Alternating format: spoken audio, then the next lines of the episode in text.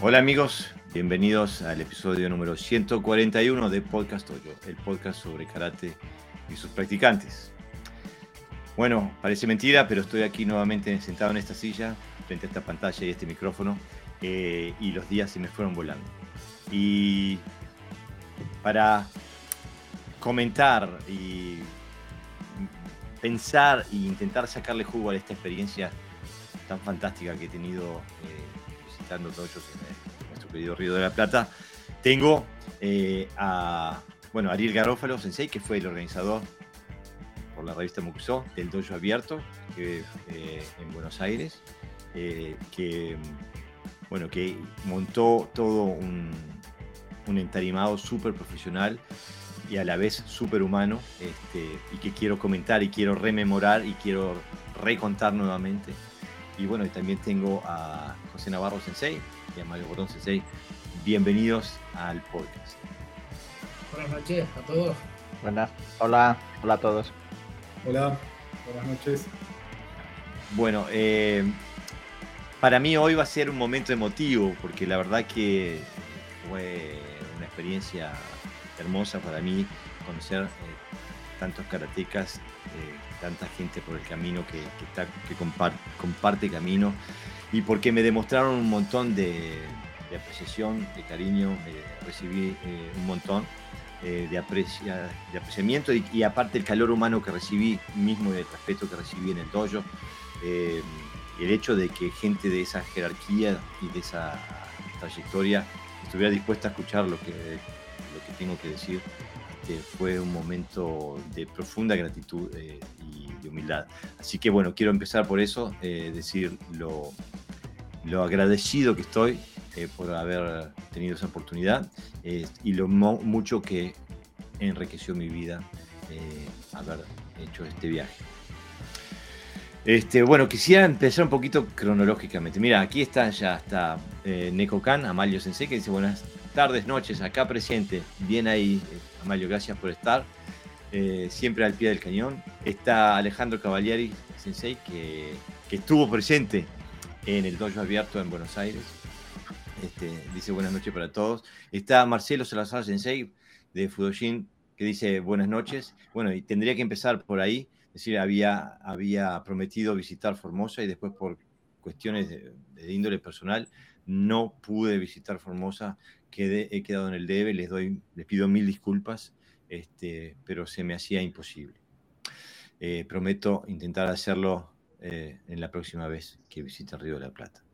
Está Daniel Alvarado Sensei, que dice, bienvenido, hiciste falta. Eh, muchas gracias, Daniel. Te nombré, hablando con, con, los compañeros del Shodokan, que después voy a contar, te nombré varias veces, este, te tienen en mucha estima. Acá cae Lucho Muñoz, uno de los cómplices de mi visita al Shodokan. Eh, buenas tardes, dice, buenas noches. Eh, Lucho Muñoz Sensei, que fue uno de los que impulsó mi visita al Dojo Lomas en, en, Atlántida, en Uruguay, este, y que bueno, que también tuvo la amabilidad y la calidez de recibirme en su casa con su familia. Fuimos a la playa, comimos torta frita, tomamos mate. Fue, este, fue un, eh, un reencontrarse con la identidad uruguaya también. Este, eh, Alejandro Sensei dice, excelente espacio compartido. Sensei Jorge, gracias a usted y Ariel Garófalo por esta iniciativa. Eh, gracias a ti, Sensei, por haber estado, por haber prestado tu tiempo y tu experiencia eh, para haber participado en el dojo abierto. Este, y la pasamos, yo por lo menos la pasé bomba. Adrián Fernández, Sensei, dice, buenas noches para todos. Este, buenas noches, Adrián, gracias por estar. Santiago, que es el otro cómplice de, del Shodokan, que es Santiago Berberán, que dice, el honor fue nuestro de tenerte, un abrazo. Gracias Santiago, un abrazo para vos, que fue el otro eh, incitador para que yo visitara eh, eh, el Shodokan de la Goju Ryu en, Uruguay. Martín Viera Sensei de Islas Canarias dice, buenas noches desde Canarias, un placer, saludos. Saludos Sensei, gracias por estar ahí, siempre al pie del cañón. Ya tenemos a Martín y a Mario nos falta Mara y está el trío, el trío de las Islas Canarias con M. Caerá, este, caerá, seguro. Tortafitas en la Manola, no. Eh, ya ni me acuerdo. Le preguntaba a Lucho dónde fue que las compramos, pero este, no fue en la Manola. Este, Bueno, la historia es así, viajé al Río de la Plata por temas personales y eh, a través del podcast eh, surgió la, idea de, viajar. En primera instancia, lo que, la, primera idea que salió fue de Ariel Garófalo Sensei, que dije, bueno, si venís para acá tenemos que hacer algo. Este, y, y, Ariel Sensei ya tenía, en, la revista ya tenía una idea del dojo abierto. ¿Te animas a explicar un poquito cuál era esa idea, Sensei? Eh, sí.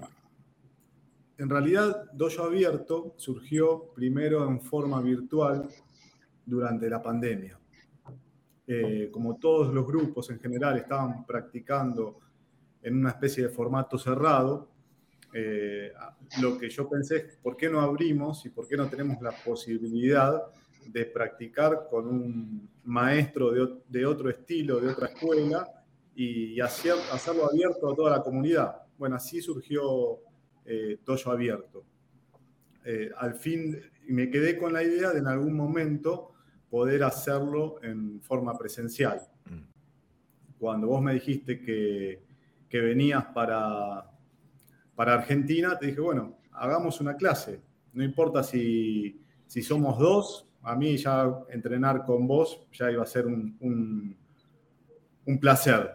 Y bueno, y de ahí dijimos, bueno, vamos a abrirlo, eh, vamos a hacer dos abierto y, así, surgió.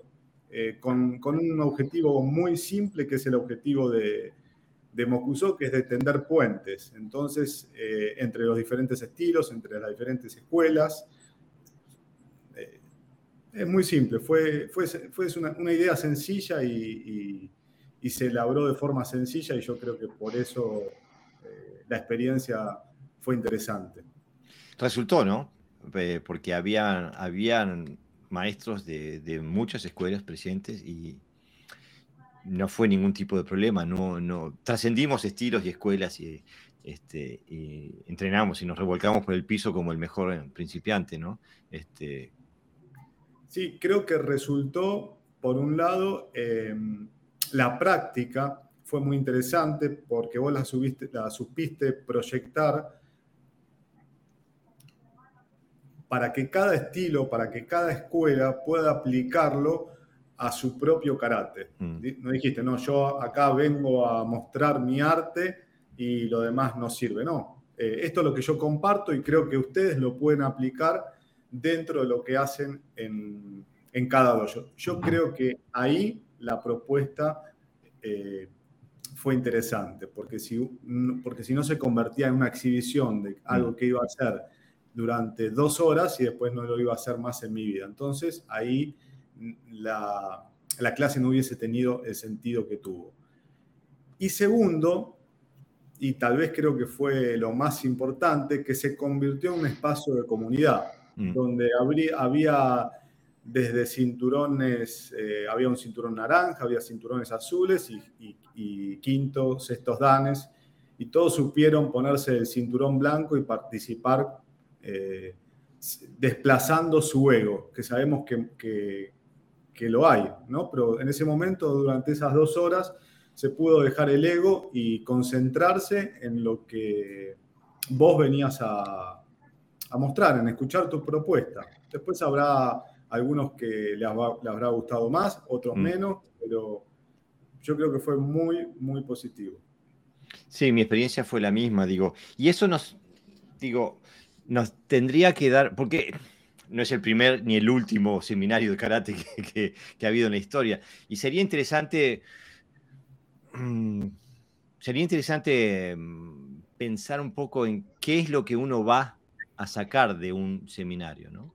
Este, porque creo que aquí todos hemos participado en seminarios abiertos este, y creo que, que, la premisa de Dojo Abierto hizo que los participantes ya fueran con una idea más abierta, con, eh, incluso una, una, una, cuestión que a mí me llamó la atención en positivo fue que muchas veces lo que decimos en el, aquí en el podcast eh, no es fácil de traducir para quien nunca ha visto nuestro karate y lo traducen desde su horizonte y, muchas veces es difícil em, entender de qué estamos hablando.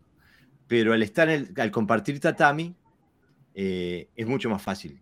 Se disipan las dudas y lo, aquello que se, vivía como una diferencia abismal resulta ser un detalle. ¿no? Este, no sé qué piensas tú, Mario, porque tú hace poquito también has hecho un seminario en las Islas Canarias creo que puedes tener experiencias similares. Sí, a ver, el, cuando uno va a un seminario abierto de este tipo, ¿no? Eh, normalmente está más predispuesto, o sea, yo lo que noto es eso, que bien, vas como más predispuesto a recibir cualquier tipo de información. Y luego, una vez la recibes con mucha predisposición, ya luego la analizas y ves si lo puedes aplicar en tu dojo, ¿no? Y bueno, lo que comentaba Ariel, ¿no? Que ya te gusta o no te gusta o cualquier cosa. Si es verdad que, por ejemplo, si cuando depende de la persona, ¿no? Cuando yo he ido a seminarios de mm, cerrados, entre comillas, que dicen, no, un seminario de, yo qué sé, de Shitoryu, de esta línea concreta, de Hayashi, de tal. Tú, vale, voy allí y evidentemente allí todo, lo único que se habla es de ese estilo, de tal, pero si tú vas con esa predisposición de, bueno, voy a ver qué recojo, ¿no? Es lo mismo que si fuese un seminario abierto. Mm. ¿Qué pasa? Que mucha gente, si es un seminario cerrado, ya se, también se cierran ellos, ¿no? O sea, eh, por, ahí, por ahí estaría, estaría el matiz. Yo lo que noté, por ejemplo, cuando fui para allá, a ver, eh, sí es verdad que yo tuve mucha, mucha ayuda eh, a la hora de organizar el, el, seminario allí y la gente estaba completamente abierta, pero sí sé de gente que podría haber ido y que no fue por ciertas dudas, porque también el, el hecho de que sea algo abierto genera inseguridad, ¿no? Mm. Eh, tanto en los participantes como en los, o sea, en los que van a participar como en los maestros de aquellos que quieren participar. Sí, eso, ah, una eso hablamos eh, inmediatamente después de tu, de, tu, de, tu seminario que había habido problemas en ese sentido. Eh, no creo que haya sido el caso en, en, en, el, en, lo que fui a dar yo en Dojo Abierto. Este, pero, es abierta, ¿no? Predispuesta. Supongo que eso es porque, porque venía con eso, o sea, porque se, eh, se anunció, digamos, esa participación de esa forma, ¿no? Esto es algo para, para compartir. Creo que el concepto de dojo abierto de Muxo, en conjunto con lo que ya se sabía por a través del podcast, este, este, que fue lo que, eh, lo que hizo que, que, que, la premisa fuera tan positiva, ¿no? No sé, ¿qué decías, Ariel? No, quería acotar algo que esto en realidad no fue un seminario. Sí, no sé cómo eh, llamarle en realidad.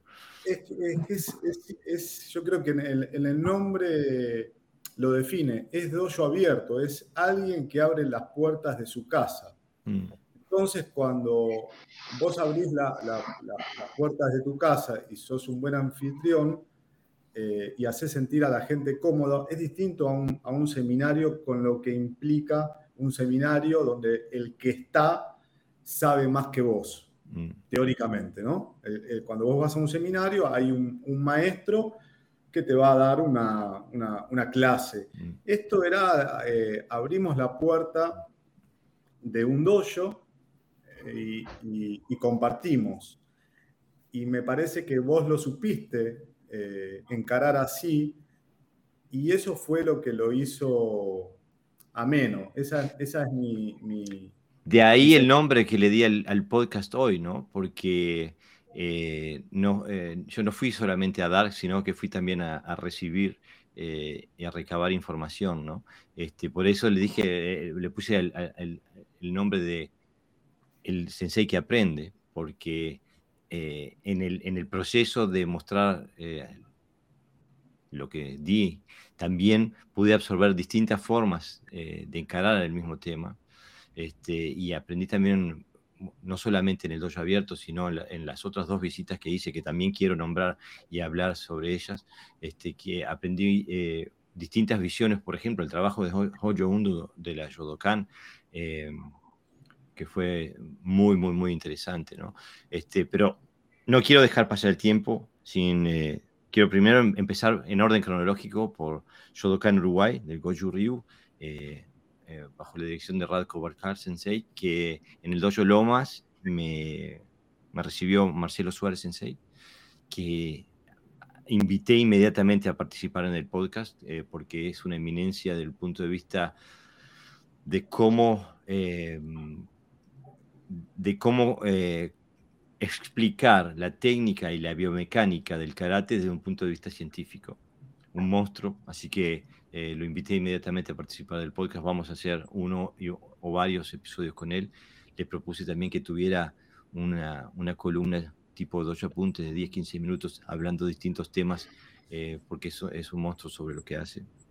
Pero estaba Lucho Muñoz, estaba Marcelo Suárez Sensei, estaba Santiago eh, Berberán, que, era, que, está aquí hoy, eh, siempre está con los asaditos, eh, escuchándonos, este, y me comí un asado con ellos, este, y estaba Jorge Pesargolo Sensei, que también es un sexto dan de la comisión técnica del Shodokan, junto con Marcelo Suárez y, Sensei y Radko Balka Sensei.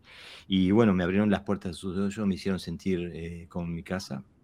Eh, me trataron re bien, nos hicieron comer un asado después, este, eh, así que bueno, fue una experiencia eh, inolvidable. Trabajamos con un montón de cosas específicas de ellos, del Hoyo Mundo. en una, Marcelo Sensei me dice, separa los dedos, del pie. Y yo le daba orden a, mi pie de que separara los dedos y no, pasaba nada. este, este entré en, un, ámbito nuevo del trabajo físico que estuvo muy, muy, muy bien. Eh, tengo que leer un poco los, los, comentarios porque se nos va todo. Este, eh, a ver, ¿quién fue? Daniel Lama fue el, que no leí. Dice, eh, buenas tardes a todos, un gusto escucharlos. Gracias por el excelente encuentro y los conocimientos compartidos. Felicitaciones, Sensei Jorge, y a Ariel Garófalo y Revista Mucusó por la iniciativa. Diego Andrés Bello dice, saludos de Malargue, Mendoza, Argentina. Lamentablemente no pude asistir al dojo abierto en Buenos Aires. Ojalá se repita en alguna otra ocasión. Se va a repetir, ya estamos planeando más dojo abiertos. Ah, ya vienen, ya viene más información. Este, Walter Retain, Sensei, dice, buenas tardes amigos y, maestro. Hoy de espectador nuevamente por Facebook, pero se aprecia mucho más luego de un fuerte abrazo. Nos dimos el abrazo, exactamente, entrenamos juntos y compartimos tatami. Y, ah, no me la puse, pero tengo la medallita no participé en el torneo, pero saqué tercer puesto, medalla de bronce, eh, que quede claro, este, que me regaló Walter Sensei. Este, yo estoy en contra del karate deportivo mientras no participe, pero si saco medalla me encanta. Eh. Este, este, eh, nos, escribe también Sharin Cross Sensei, de Karatecas Tradicionales. Dice, saludos mis queridos amigos, felicitaciones por ahondar por el espíritu de la apertura. ¡Os! ¡Bravo! Sebastián Di Renzo, que también estuvo, dice, muy buenas tardes. ¡Os! René Javier Sensei dice, buenas noches, Sensei, desde Asturias, España. Vamos a ver, René, siempre ahí. ¿eh? eh, eh Alejandro Caballero dice, excelente, excelente iniciativa de no llamar seminario, sino clase abierta, dojo abierto. En mi caso, hace años que he dejado de llamar seminario las clases especiales que he dado, ya que mucha gente quizás se asusta ante la palabra seminario. Una clase abierta o dojo abierto será siempre entre amigos y para compartir. Justamente esa era la idea. Eh, y Nicolás Santamaría, que también estuvo en el dojo abierto, dice, buenas, pude llegar a participar. Qué bien, Nicolás, que pudiste, eh, la pasamos re bien ese día. Eh. Matías Escobar dice, hola Sensei, soy Escobar Matías y muchísimas gracias por Tsuki y las diferentes formas de usar el peso al golpear. Os, saludos de Escobar, zona norte de Buenos Aires. Conozco Escobar, de chico pasé por ahí, tenía familia que vivía ahí. Y si sos quien creo que sos, quejátele a Mariana Bacaro, que era la que te hacía las preguntas y yo te pegaba a vos. Eh, la culpa era de ella, ¿eh? Este, este, eh, pero no quiero dejar de saludar también de la gente que estuvo en el dojo abierto, que bueno, que empezó con Ariel Sensei, que le dio una botella de agua a cada uno, que se, que le dio eh, se, ocupó de que se emitiera en vivo por Instagram, que me regaló un hanko personal, que me regaló, lo tengo acá para que lo vea todo el mundo, me regaló el libro número 79 de 100. Tengo el 79, Giles. Ahora, si lo quieren hay que pagar mucha guita, ¿eh?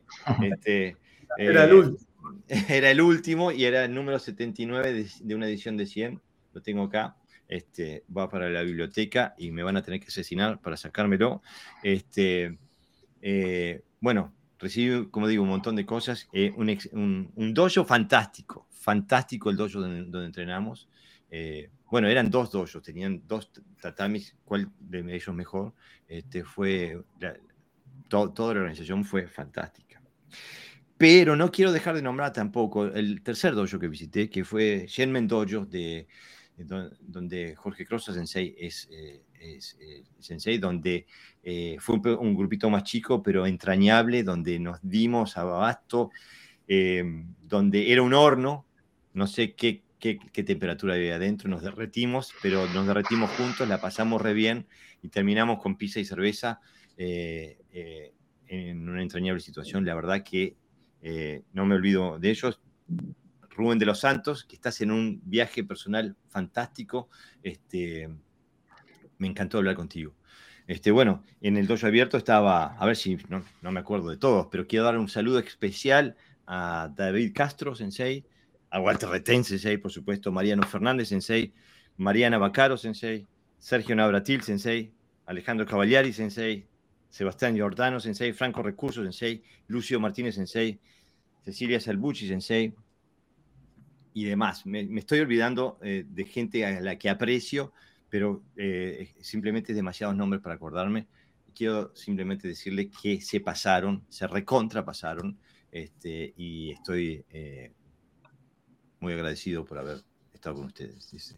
Diego Andrés Bello dice, en nuestro dojo tenemos una costumbre. Los días sábados, un par de alumnos de karate nos juntamos con algunos practicantes de judo nosotros les enseñamos karate, ellos nos enseñan judo, de Ríos y Neguasa. Eh, eh, esa es la, forma de aprender. Sebastián Giordano dice, se extrañaron estos sábados, por fin me atrevo a escribir y saludar. Bien, Sebastián, gracias por estar, ¿eh? gracias por escribir. No hay nada que tener miedo, somos humanos. José, Sensei. Sí. Tú decías... escuchando aquí atentamente, atentamente vuestras experiencias. Sí, dime, dime. Me, me, decía, los cursos, ¿nos, apostan, nos, nos aportan o nos restan? Y es una buena pregunta.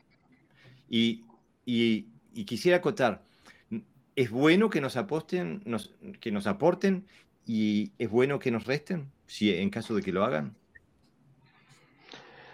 Eh, cuando, en mi caso concreto, cuando hablo de sumar, es evidentemente de adquirir conocimiento, nos aporta. Voy a un sitio donde me interesa el conocimiento que, se va a dar, me interesa el ponente, me interesa el grupo, las motivaciones pues, pueden ser diversas, ¿no? Puede ser para compartir, como decíamos, donde yo voy a, también a compartir o simplemente a recibir. Hay dos formas diferentes de ver los cursos, ¿no? Como decía Mario también antes, no es lo mismo ir a un, a un curso, a un seminario, como queramos llamarlo. Siempre estamos liados con esto de, la, de, la, de, las palabras, ¿no? Sí, porque el, en principio el seminario para mí no tiene una connotación negativa, es simplemente mm. un ponente y, y, una gente que recibe, pero también hay otra sesión donde es un grupo de personas más o menos especializadas en una materia que se reúnen para estudiar en común, ¿no? Mm. En principio ninguna de las dos sesiones son negativas, pero bueno, como nos entendemos cómo funciona este punto de las artes marciales, pues a veces es mejor aclararlo todo muy bien para enfocarnos, ¿no? Y no dispersarnos en que, porque a veces parece que estamos hablando lo mismo y, no lo estamos hablando. ¿no? Entonces, bueno, eh, la parte negativa de un curso, ¿cuál puede ser? Pues que te reste, bueno, pues que no cumpla tus expectativas, bien porque aquello lo que buscas no está allí, o bien porque la actitud personal tuya no sea en ese momento la adecuada. Eh, en el, eso en el plano personal. En el plano, digamos, de grupo, ¿eh? que un grupo asista de, una manera, algunos normalmente asistimos con alumnos, etcétera, etcétera. Eh, bueno, siempre puede surgir que algún alumno que otro, pues ante la novedad del conocimiento, pues bueno, pues cree algún tipo de problemas. Y yo no sé si a vosotros ha pasado, bueno, Jorge sé que sí, y a mí también. Y entonces esa parte sería un poquito la más negativa del curso. Es decir, los cursos son simplemente, bueno, eh, reuniones de personas, no deja de ser otra cosa, independientemente de que seamos karateka o no, cada uno con unos intereses y el enfoque, pues lo que varía, ¿no? Lo que tú buscas. Yo, yo no llegaría a decir, yo no llegaría a decir que resta, en el sentido, como mucho no aporta, pero restar, restar, restar, o sea, no te quita nada el, hecho de, bueno, sí, a lo mejor pierdes algo de dinero y de tiempo, pero que te puede pasar. Pero a nivel de conocimiento práctico de tu, o de tu habilidad o conocimiento marcial, no creo que te llegue a restar. Y es verdad que te puede generar problemas. No, pero, pero no, no iba yo en ese enfoque en que me resta, evidentemente, me resta tiempo y me resta dinero, ¿no? Eh, pero eso, hay muchas actividades de la vida que lo producen, ¿no? No solamente los seminarios. Eh, yo creo que Jorge entiende lo que quiero decir cuando hay un conocimiento nuevo para muchos alumnos, cuando tú vas con los alumnos o te trae, aunque no vaya, a veces te traen maestros a tu dojo, ¿no? Como es el caso de Jorge que ha asistido a dojo, a dojos de, compañeros, donde había alumnos presentes. ¿Qué ocurre?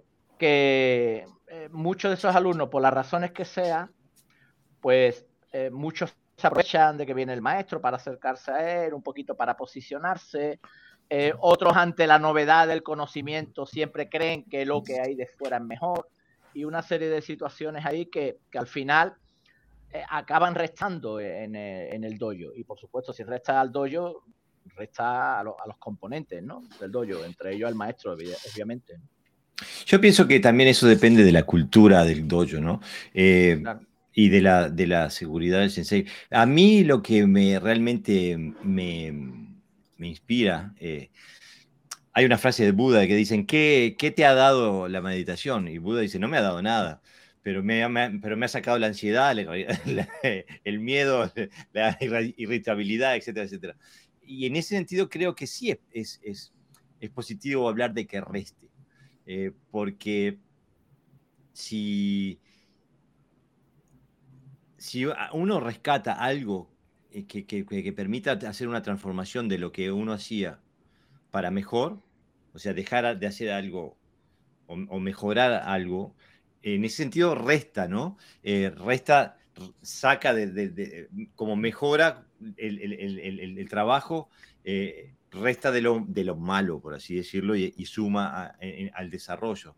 Entonces, desde ese punto de vista, creo que se puede decir que es bueno que que reste, ¿no? Eh, a mí me... me, Pero me, llama, la atención el, el, matiz que dijiste de la, de la, cultura, ¿no? Porque depende de la cultura mucho del doya y ahí es verdad, pues mi, experiencia personal, y esto es muy personal evidentemente, no tiene esa, esa parte.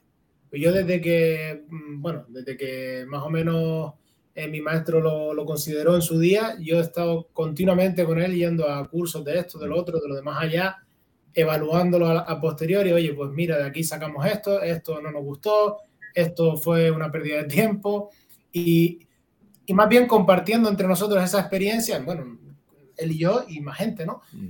Llevándola al dojo y tal. Y em, para mí era lo, normal, o sea, siempre fue normal. Esa es la cultura de tu dojo. Claro, entonces, claro, por eso, por eso me, me, gustó el matiz ese de que depende mucho de la cultura del dojo. Si es un dojo más cerrado, digamos, o, o que tenga o que la gente tenga otra experiencia en la vida, yo qué sé, cualquier cosa, pues claro. puede generar un problema, no lo sé. Bueno, em, quisiera relatar entonces un poquito la, la, la, la, historia de cómo fue mi visita al dojo Shodokan, donde fue Santiago y Lucho Muñoz eh, los que me, me invitaron. Eh, yo no los conocía, ¿no? nunca había tenido contacto con ellos, ellos me habían escuchado en el podcast, Santiago estaba siempre comiéndose la picadita o el asado mientras escuchaba el podcast, este, y era lo único que sabía de ellos. De Lucho nada, no, nunca había estado en contacto con Lucho. Entonces eh, llego a Uruguay y me, contactan por WhatsApp. Este, bueno, si quería venir a dar un entrenamiento en el, en dojo de ellos. Y dije, sí, por supuesto, voy. Este, y de repente me, escribe eh, Marcelo Suárez, sensei.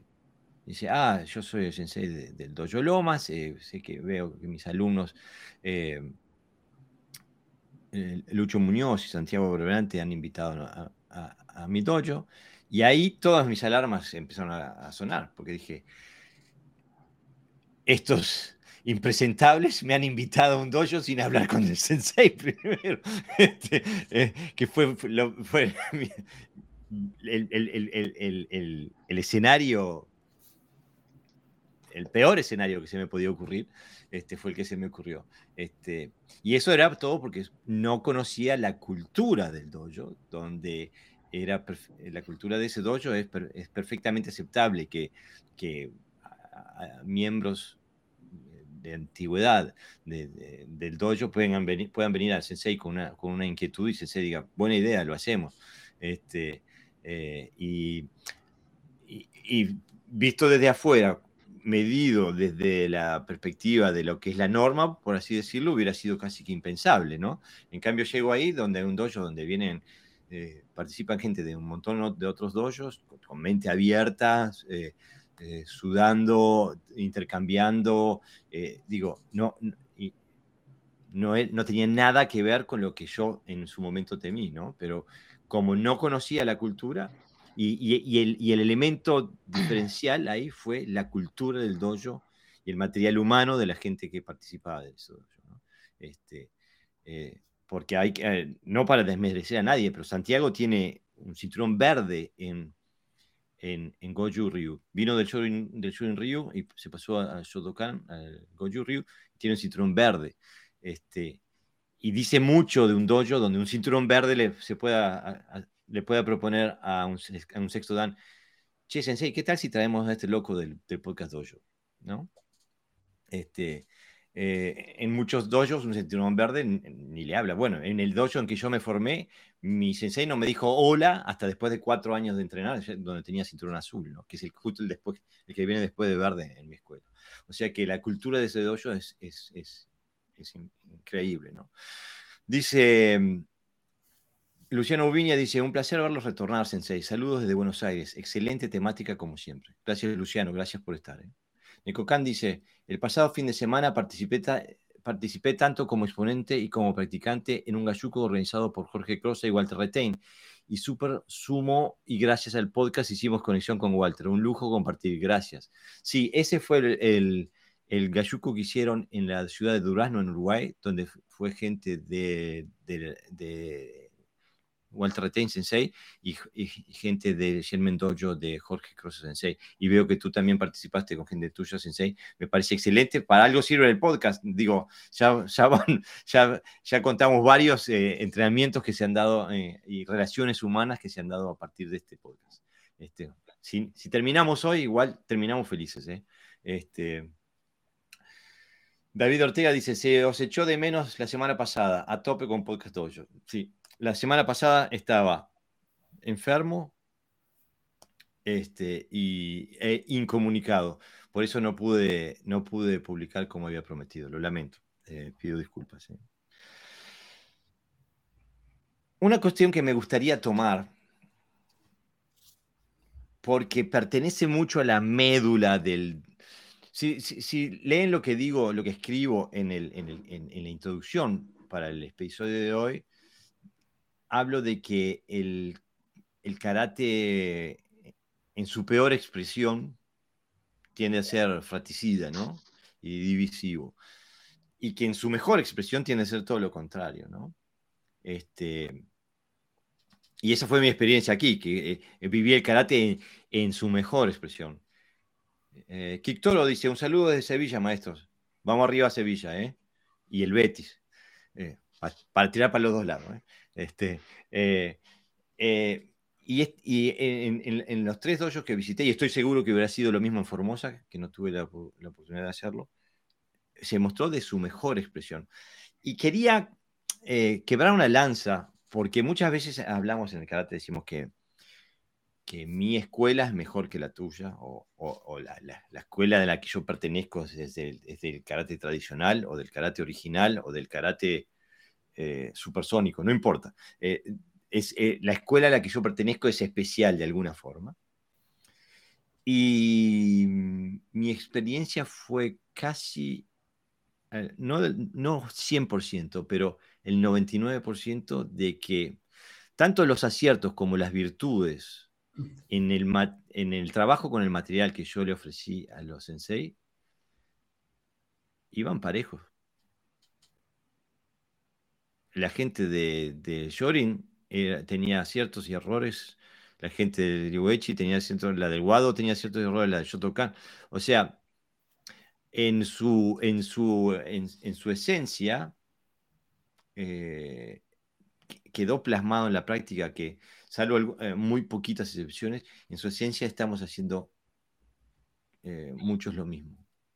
aunque nos creamos que nuestra, nuestro camino es el especial, este, pero cuando lo contrastamos con la experiencia de otros, parece no ser tan especial. Eh, eh, ¿Estamos de acuerdo? ¿Cómo? Eso pasa con todo. O sea, mi madre siempre es la mejor de todas. Claro, y, claro. Y mi papá es más fuerte que el tuyo y digo, ¿no? este... mi vida es especial y la de los demás no, ¿no? Exactamente. Pero lo, bueno de la experiencia que rescaté, por ejemplo, en Dojo Abierto, en los otros estaba, en, en, en el Shodokan era toda gente de Goju y en el Shenmen era toda gente de Shotokan. Pero en el Dojo Abierto era que estaban todos fuera de su zona de confort, porque los puse a hacer cosas que, no pertenecen a, su práctica normal. Este, o sea que estaban todos en igual de situación, ¿no? Eh, y, no había, si una escuela fuera superior, algunas de esas escuelas tendría que haber eh, solucionado estos temas mejores que las otras. Y alguna tendría que haber solucionado el tema peores que las otras.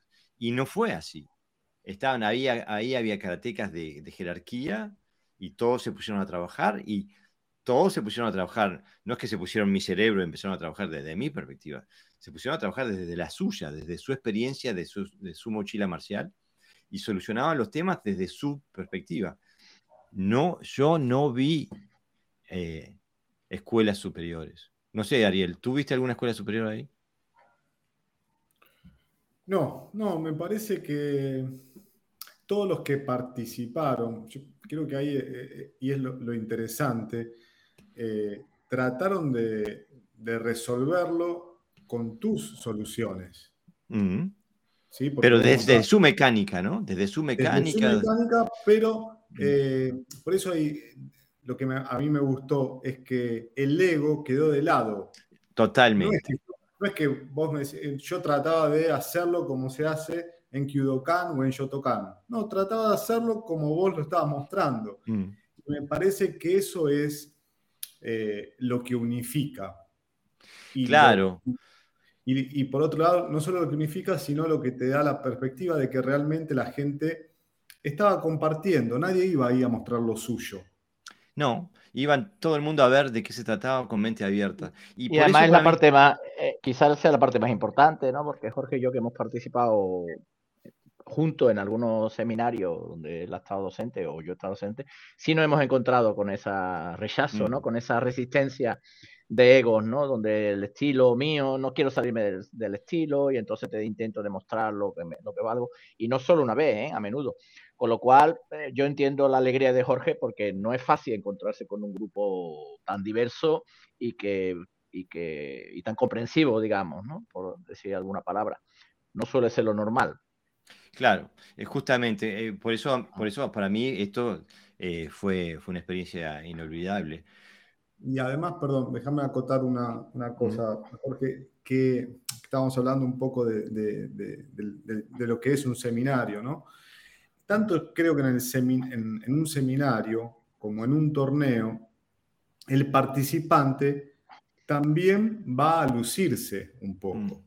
a mostrar que incluso, eh, digo, hay graduaciones, se alinean por graduación, eh, los, los, danes aquí, los cues aquí. en, este caso, nosotros nos formamos eh, sin mm. graduación alguna, porque no había graduación. Entonces, lo, que yo te había dicho en un momento, esto es la, antítesis de un torneo. en un torneo la gente va para competir y acá la gente iba para compartir. Sí, eh, justamente fue, fue la dinámica. Fue la dinámica de los tres lugares donde estuve. Este, estoy seguro que hubiera sido lo mismo en Formosa. Este, pero justamente, y, y aparte una, una, cuestión que hablábamos antes en, la previa, que eh, el tatami eh, le gana a todo, ¿no? Porque una cuestión es cuando nosotros decimos cosas aquí en el podcast este, y, como nadie nos experimentó de qué estamos hablando, lo traduce a través de sus filtros personales, de su experiencia marcial. Y entonces que ahí se transforma algo que, puede ser mínimo, se, transforma, se puede transformar en una diferencia enorme. Pero cuando estamos en el tatami, todas esas ilusiones y desilusiones, esos espejismos desaparecen y nos damos cuenta que una piña es una piña, es una piña. una proyección es una proyección, es una proyección. Y, todo eso desaparece y, eso creo que también forma un sentimiento de hermandad, porque somos todos iguales ahí. Eh, no hay, por eso vuelvo al sensei que aprende, porque yo saco eh, eh, como mínimo la misma información que sacan los otros de ahí, ¿no? Entonces, fue, creo que, que, que, debemos hacer más trabajos de este estilo, porque espero que Dojo Abierto siga de largo y haciendo uno por mes, este, para, porque, porque simplemente fomentan conocimiento a un nivel que el sectarismo político eh, dentro del karate eh, a veces eh, impide, ¿no? Alejandro Cavalieri Sensei dice, en muchos casos determinados profesores hablan a sus alumnos que no participen de seminarios o clases especiales, justamente porque quieren vender que su enseñanza es única y, e inquebrantable este, para que me, lo ocurrió. La diversidad de información en un practicante de artes marciales enriquece su mundo no solo marcial, sino personal. Quien tenga la mente abierta en aprender tendrá el mejor resultado en su karate. Completamente de acuerdo, completamente de acuerdo. Este, la diversidad técnica, la, diversidad marcial viene de una, mente abierta, una mente cerrada no lo puede tener. Eh, pero también una mente, pero también de una mente que discrimina. Claro, que discierne. Sí, porque a veces la libertad no puede ser cualquier cosa. No es libertinaje. exactamente. todos los cursos se pueden asistir a todos los cursos. Es importante que nosotros advirtamos a nuestros alumnos que cuidado, que no todos los cursos te aportan, no todos los cursos están eh, para beneficio del que va, del que asiste. Quiero decir que, esto es un hilo muy fino, ¿no? Hay que saber también gestionar ese, aspecto. Eh, también Evidentemente, cuando.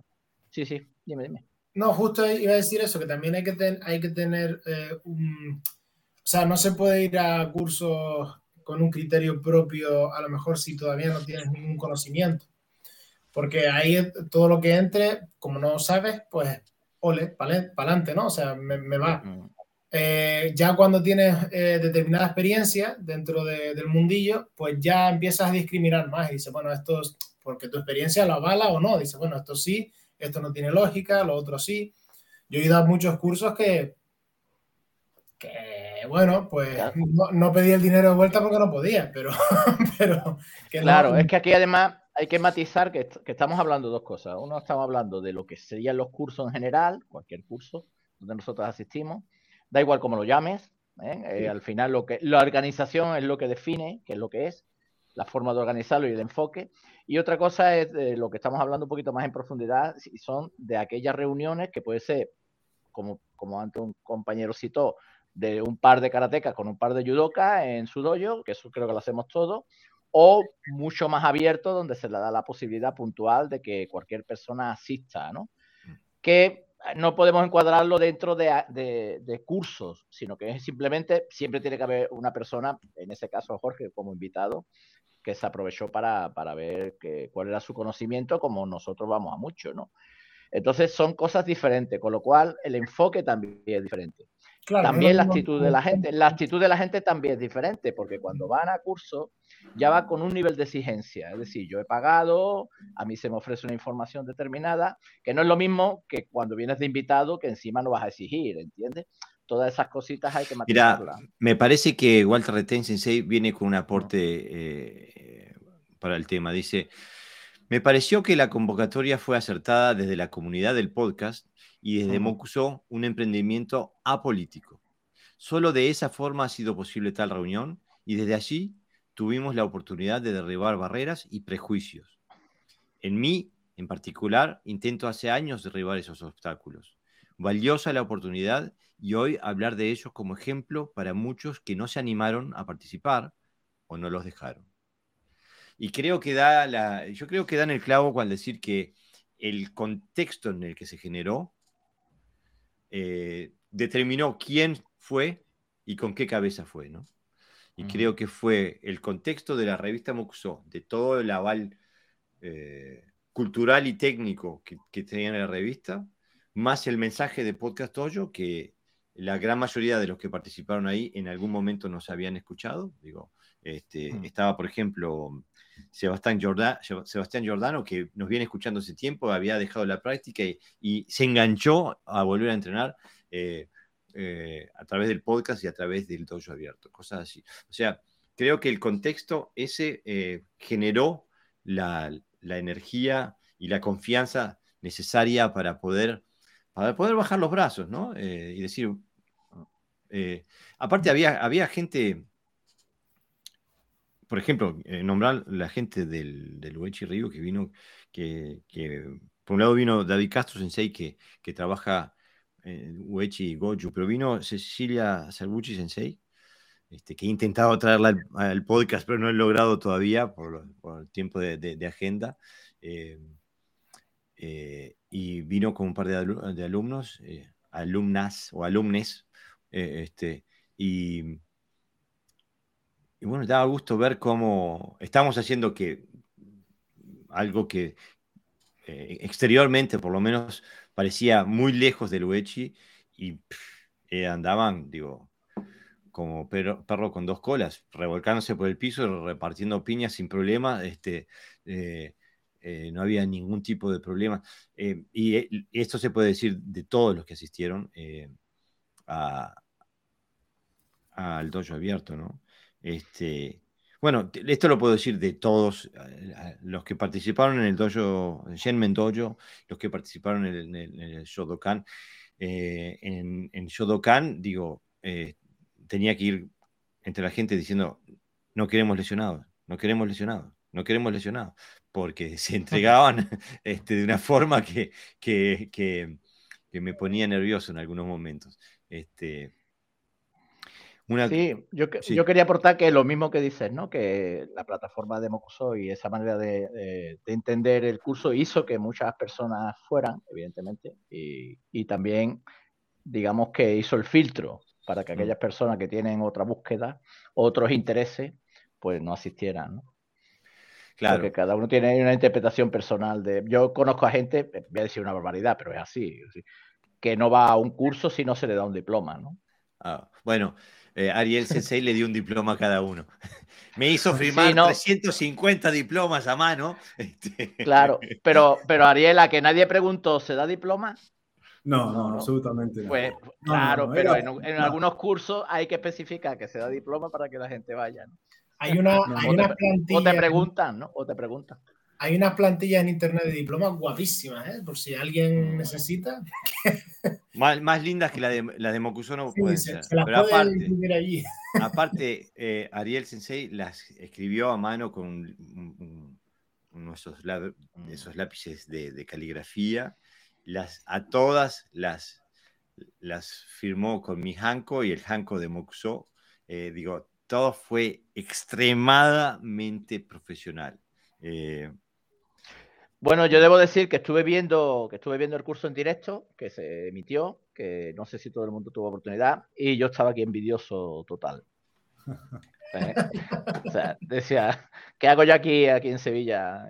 si puedo estar allí practicando. La verdad es que se veía todo muy interesante, muy, muy con la idea que estáis expresando, ¿no? De armonía, de, de, compartir, de, estar receptivo, porque eh, Jorge además es una persona más activa que se mueve para arriba y para abajo, ¿no? Y, e incluso la gente, la gente, algunos vi que lo demandaban, ¿no? Te llamaban, ¿no? Jorge, tal, aquel.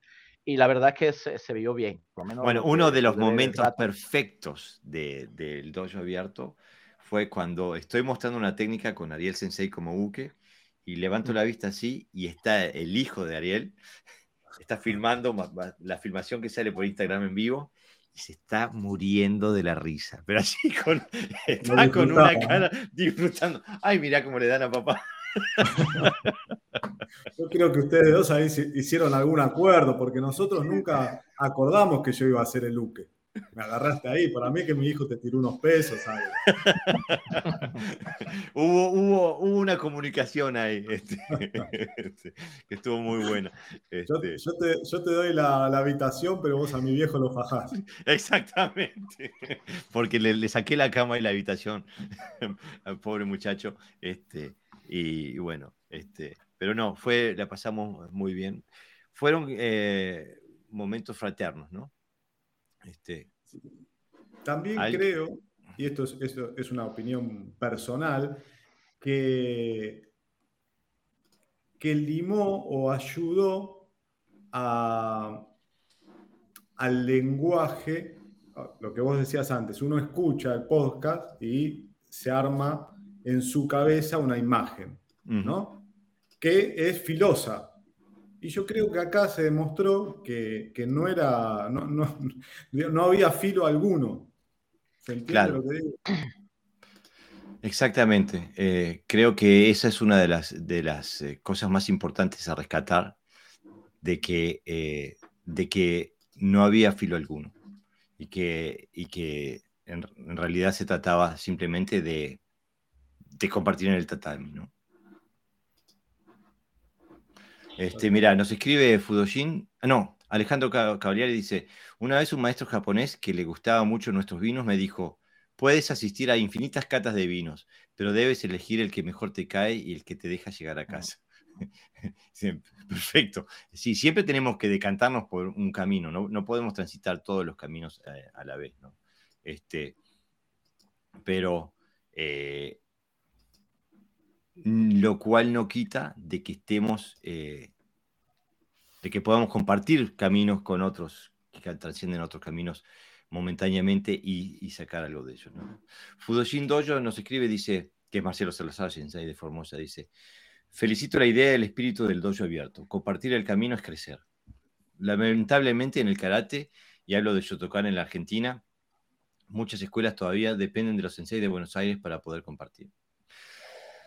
Creo que el centralismo, no solo en Argentina, en Uruguay también, en Dinamarca, donde estoy también, el centralismo eh, juega una mala pasada muchas veces. Creo que en España eh, también. Eh, lo que he escuchado, por ejemplo, de la gente que viene de, las Islas Canarias o, de Andalucía, que a veces Madrid pesa más. En Uruguay sé que es una certeza que Montevideo pesa más y en Argentina también Buenos Aires pesa más, ¿no? Este... Yo, si se me permite, pesa lo que uno quiere que pese, uno, lo que uno quiere que pese. Quiero decir, si tú estás en una organización que la sede central está en Madrid o en Barcelona, que son las dos ciudades más conocidas, no sé por qué, porque aquí hay ciudades muy, muy importantes a nivel cultural y a nivel político, etcétera, etcétera. Eh, entonces, evidentemente, claro, estás condicionado a toda la política, ¿no? Pero si te alejas de eso y la práctica es lo importante, el peso lo tienes donde tú quieres que estés. Si hay alguien en Valencia, en el caso de España, pues estará en Valencia. Si hay alguien en Dinamarca, pues estará en Dinamarca. Y si hay alguien donde esté. Entonces, creo que a partir de un punto, sobre todo si, si, si lo que importa es la práctica, uno debe dar el salto. Y si no lo da, pues tiene que aceptar las normas de los demás, como es lógico. No va a estar dentro molestando, ¿no? Si, si tú vienes a mi casa, pues tendrás que dar las normas. Entonces, el, yo, yo creo que lo que se ha hecho ahora demuestra que se puede trabajar con otra gente de otros estilos, conseguir eh, conocimiento. Yo tengo esa experiencia, yo por ejemplo casi no practico con gente de mi estilo eh, eh, y, sin embargo aprendo, sigo aprendiendo karate de gente de otro estilo, sin necesidad de que tener que pasar por el filtro que, se te imponga. ¿no? sí, pero creo que en este caso Marcelo Salazar Sensei se, se refiere a algo muy concreto. Digo, ellos están en la provincia eh, en Formosa, no sé, mil kilómetros de la, capital, y el flujo de información y de sensei eh, y de graduaciones y de exámenes y etcétera, etcétera, que, que va en, aquella dirección es mucho menor de, que de aquellos que, viven en la capital, digo. Em, creo que va más por ese lado, no sé si, lo, si, te, si te mal entiendo, Marcelo Sensei. Este, sí, bueno, es un tema viéndolo, yo por ejemplo, de, mi experiencia en Canarias, eh, hay, hay, veces que, o sea, mm, tú te puedes salir fuera del tiesto, por decirlo así, ¿no? Eh, estar en tu, eh, en tu línea, en tu línea personal, pero si no hay nadie en tu entorno que lo haga, mm. o sea, solo, por ejemplo, la gente de Canarias, a ver, algunos habrá, ¿no? Pero no los conocemos y lo que vemos es gente que está en penínsulas, en, lo que es España, digamos, gente que está por Europa, por el mundo, pues es mucho más complicado hacer ese tipo de encuentros, hacer ese tipo de tal, porque claro, estás en otro país. Entonces, eh, hay veces que hay situaciones, no sé cómo es el caso de Formosa, pero hay veces que hay situaciones que aunque tú te salgas, te sales pero estás solo. No hay, o sea, sigues tú y a ver qué pasa. No hay ese compartir, ¿no? Eh, bueno, mira, eh, cuando estaba, estaba dando clases en, en, Shodokan, en el Dojo Lomas, un compañero me hace la pregunta, me dice, ¿cómo hiciste para, entrar por el camino del, del karate funcional? Y Santiago Berberán, que, fue el que me invitó a, visitar ese dojo, eh, dice, antes de que yo alcanzara a responder, respondió él por mí y respondió perfecto. Dice, se quedó solo. Eh, y es justamente exactamente lo que pasó. Eh, creo que mm, el karate es, fue y será una senda individual. Se puede compartir camino, pero es como la vida misma. Nadie puede caminar por vos. Te pueden mostrar el camino, pero lo tenés que caminar tú. Y el karate es, eso. Y creo que a eso es también lo que apostamos en este podcast, eh, es a que cada practicante, y apostamos también en el dojo abierto, que cada practicante tome responsabilidad propia por su desarrollo, que utilice su propio discernimiento no, y no por ello eh, se deje eh, regir simplemente por un, alineamiento político que venga desde, desde arriba en la, en la, organización, sino que diga, quiero participar de esto a ver qué, qué puedo sacar, qué puedo aprender, si hay algo que me sirva en esto. Este, hoy estaba hablando con, con eh, Santiago por WhatsApp y me decía que, que me, dice Lucho Muñoz, escribe, ¿qué te vas a quedar solo, Jorge? Ahora tenés más compañeros por todo el mundo. Es verdad, ahora tengo más compañeros por todo el mundo, pero empecé quedándome solito. Este, pero bueno, este, estábamos hablando justamente con Santiago, que es compañero de Lucho de Dojo, donde decían que, bueno, que les había gustado la idea y que seguían trabajando con, con, los elementos que yo les había, había dejado. Eh, o sea que de eso se trata. Eh, Ariel está de testigo y Lucho está de testigo que empiezo todos los tres seminarios, los empecé diciendo, no vengo a cambiarle la cabeza a nadie. Este, o sea, yo vengo a mostrar, si a alguien le sirve algo, que se, lo lleve y, que, descarte el resto.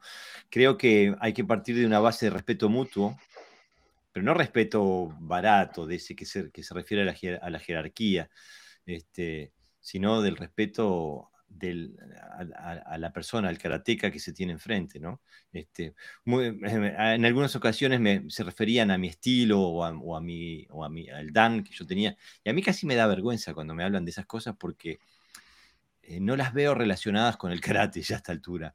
Eh, y, creo, a veces creo que hasta me, hasta que impiden un diálogo eh, sincero y de, corazón a corazón, porque se ponen como filtros eh, donde no debería haberlos. ¿no?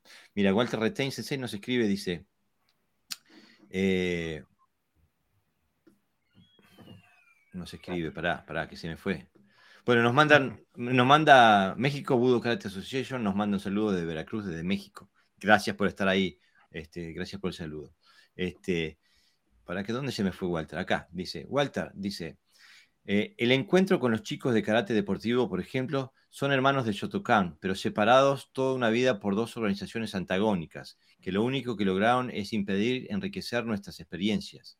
El encuentro con Amalio Álvarez en nuestro Gayuku, al cual conocerlo a través de su participación en el podcast me hizo despertar una afinidad, Goju-Ryu y Shotokan, que hemos verificado en dicho encuentro. Jamás habríamos encontrado la oportunidad en otros tiempos. Creo en este camino por recorrer. Creo que estamos en un movimiento revolucionario frente al status quo o puede verse como un retorno a las fuentes del desarrollo. Y yo estoy completamente de acuerdo. Creo que estamos, pertenecemos a un movimiento del renacimiento. Eh, quiero creer que somos los Da Vinci, los Miguel Ángel, los, eh, todos aquellos que, no porque tengamos esa calidad, pero porque buscamos lo mismo, buscamos el renacimiento de lo que en un momento fue y que por H o B o por B se ha transformado y quizás se ha perdido. Este, una, ahora le voy a hacer una guiñada a Walter Sensei. Digo, si te gusta el Gochu Ryu y el Shotokan, tenés que ir al Kyokushin. Está, no más. fue, fue, fue una joda nomás. El Kyokushin es fantástico, pero, pero eh, Goju y Shoto es Kyoku. Eh, Daniel Lema nos escribe, dice, creo que fue excelente la aproximación del Sensei Jorge, tomar Naifanchi y Shodan como uno de los ejes del análisis. Fue como cantar una que sepamos casi todos y eso permitió compartir y aprender. Daniel, Sensei, justamente esa fue la intención. No lo pude hacer en el Shodokan porque en el Goju no entrenan en Naihanchi, así que ahí fuimos por, hablando por los conceptos de Go y de Yu, este, pero eh, en el dojo abierto este, y, en el trabajo que hicimos en Shenmen Dojo, ahí eh, utilizamos eh, el, el Naihanchi como, como base, porque ahí está, justo teníamos un kata que de alguna u otra forma entra en casi todos los, sistemas, ¿no? Este, Mario Viera González dice, saludos de Monterrey, Nuevo León, México, abrazos poderosos. Vamos arriba, México, pero estaban presentes en, masa, está México ahí. Vamos arriba, México, gracias por estar ahí. ¿eh? La, cualquiera que asista a un curso de karate funcional, tal como lo entendemos, creo que nosotros, nosotros en este caso, no como, como que lo entendemos diferente, mucho más avanzado a los demás, sino nuestra interpretación personal, eh, tienes que dejar el estilo en casa. Mm. Porque eh, vamos a reunirnos los Goyus con los Shotokan, vamos a reunir los Shitoryu con los Kyokushinkai, porque los Kyokushinkai pegan patadas buenas y entonces nos van a enseñar patadas. Eh, eh, los Shitoryu saben, son expertos en kata y nos van a enseñar kata. todo eso es al final liarlo un poquito más. aquí no se trata de estilo, se trata de principio. Y el karate funcional lo que pretende es eso. Por eso, precisamente, puede ser accesible a cualquier estilo. Y no hubo diferencia, porque Jorge no enseñó desde el WAD, enseñó desde su experiencia de Goju, de, de la práctica del karate. Entonces, allí no había estilos, había karate. Y entonces, si Jorge va con prejuicio de que como eh, el estilo, pues seguramente no hubiera funcionado tan bien. Quiero decir que, hay una disposición eh, de, la gente, afortunadamente, y, también eh, una forma de, transmitir el adecuada. Es que no hay otra forma de transmitir el, el karate funcional si no es desde la función. Y para que sea funcional, y para que sea funcional, desgraciadamente, hay que sacarlo del estilo. Eh, seguro, los estilos pueden ser más o menos funcionales, pero cuando es la funcionalidad la, que, la, que define, no importa el estilo. Eh, una piña es una piña, un suki es un suki. Lo, hagas en Goju, en Shoto, en, Kyokushin, en Uechi. Eh, y los, y los principios biomecánicos son los mismos. Claro, pero yo no lo digo esto al azar, me refiero porque a veces, en un punto que yo tengo aquí, que quizá lo, como siempre, como no sé cuándo lo vas a tratar, yo lo saco y ya lo tratamos. Sí, nomás. de cómo, gestionamos ¿no? E, esa información a veces eh, podemos caer en el error, eh, y yo me incluyo porque lo he, caído en ese error, de que esa información es válida siempre y cuando yo me la puedo llevar a mi, a mi estilo. A mi, a mi estilo, no a mi karate, a mi estilo, ¿no? ¿Por qué? Porque yo eso luego quiero enseñarlo y la información que tienen mis alumnos, a los que yo asisto, pues son gente que, que, lo único que hacen es eso, no tienen por qué tener mi misma experiencia, ¿no? Y entonces ahí sí, después, lo mejor, lo que decíamos, después te puede gustar más o menos. Muchas veces no es que te guste más o menos, es que a veces no se sabe gestionar bien, porque no encaja dentro del puzzle que tú tienes montado, que, bueno, que, un estilo tiene, tiene montado, ¿no? Como sistema, obviamente, ¿no? Y ahí hay, que, hay que ser un poquito inteligente, un poco cauto, y decir, bueno, este es el principio, vamos a trabajarlo, vamos a trabajarlo, vamos a trabajarlo. Si funciona, pues bienvenido sea y si hay que salir del estilo. Por eso yo siempre insisto, mm, el estilo puede ser una ventaja temporal, pero si se perpetúa en el tiempo, pues va uno perdiendo cosas en el camino, ¿no? Es que ahí, ahí es verdad que cuando uno va a aprender cosas, esto, esto se puede extrapolar a muchos, a muchos ámbitos, ¿no? Pero cuando uno quiere aprender de algo o incorporar a su, a su carácter, en este caso, ¿no? Eh, cualquier cosa que haya visto por ahí, es necesario eh, como crear una carpeta aparte, ¿no? por, visualizarlo. Es decir, tú no puedes tener un contexto predeterminado. Es como si yo voy a estudiar historia pensando, imaginándome que, América lo descubrió un chino. Sí, que solo existe la historia de España, ¿no? Por ejemplo. Claro, o que América lo descubrió un chino, de repente me hablan de Cristóbal Colón y como no me encaja en, lo que yo tenía, digo, bueno, será mentira, ¿no? Tengo que crear una cosa aparte y esa información, cuando yo la escribo y la analizo y la voy a incorporar a lo mío, reestructurar todo, eh, todo, todo, mi área de conocimiento previo.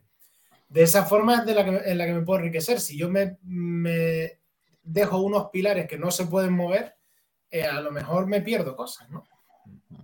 Claro, ahí está también el contraargumento, y voy a, voy a, voy a jugar a ser el abogado del diablo, que dice que, bueno, pero si, si aceptas todo, puedes eh, incorporar cosas sin, sin, valor o puedes terminar tirando el bebé con el agua del baño, como dicen los ingleses, ¿no?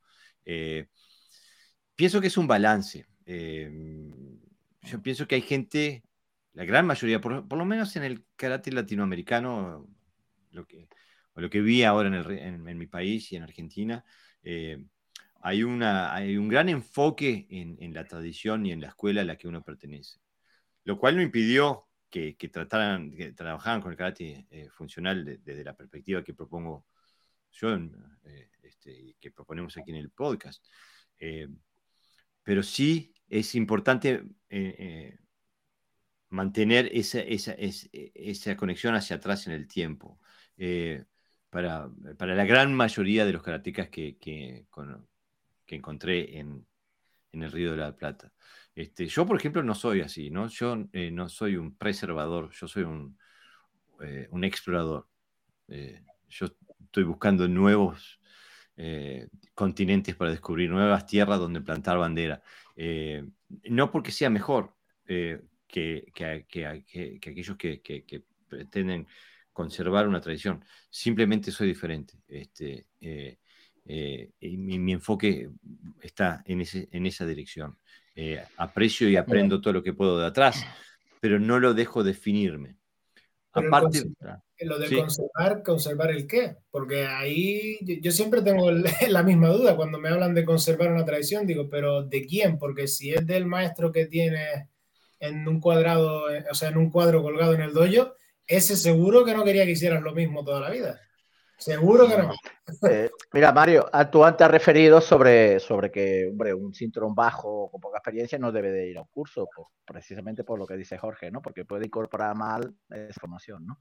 Lo que, de lo que estaba hablando Jorge, yo le llamo nihilismo marcial, ¿no? O sea, es que vale todo. y entonces, pues, da igual que el Suki valga para, para meditar como para pegar un, un impacto a alguien que viene a agredirte, ¿no? Pero luego tenemos algo, ¿no? Que, es la experiencia. Y entonces eso es lo quizás es el elemento más fiable que tenemos. La razón, bueno, pues la razón puede ser subjetiva. Es decir, yo puedo ver una serpiente por la noche en el bosque y luego es una rama, ¿no? Mm. Pero mi experiencia hace discriminar que puede ser una serpiente o puede ser una, una rama, ¿no? Entonces, eh, por eso es importante saber elegir los cursos y cuándo también, ¿no? El cuándo también es importante.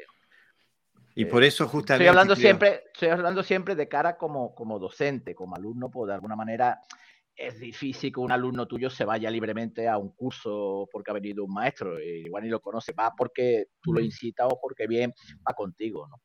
Ellos suelen tener menos problemas pero desde la perspectiva, estamos hablando para Sensei, ¿no? O sea, para gente que, con trayectoria, que tiene experiencia. Eh, y yo pienso que la experiencia, la función dicta todo. Eh, por lo menos en mi cabeza, si, si, la tradición me dice que tengo que golpear el suki de esta forma, pero viene una persona y me, muestra un suki diferente que genera más potencia, es el que entreno. No me importa lo que diga la tradición. Eh, eh, en, el, momento que encuentro un, método superior, lo adopto inmediatamente.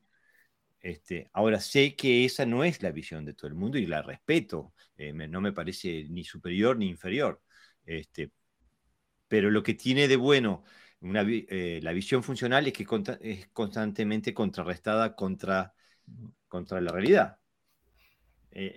al pegar ¿Pegas fuerte o no pegas fuerte? Bueno, entonces si no pega fuerte, ¿cuáles son los elementos que hay que mejorar o, incorporar?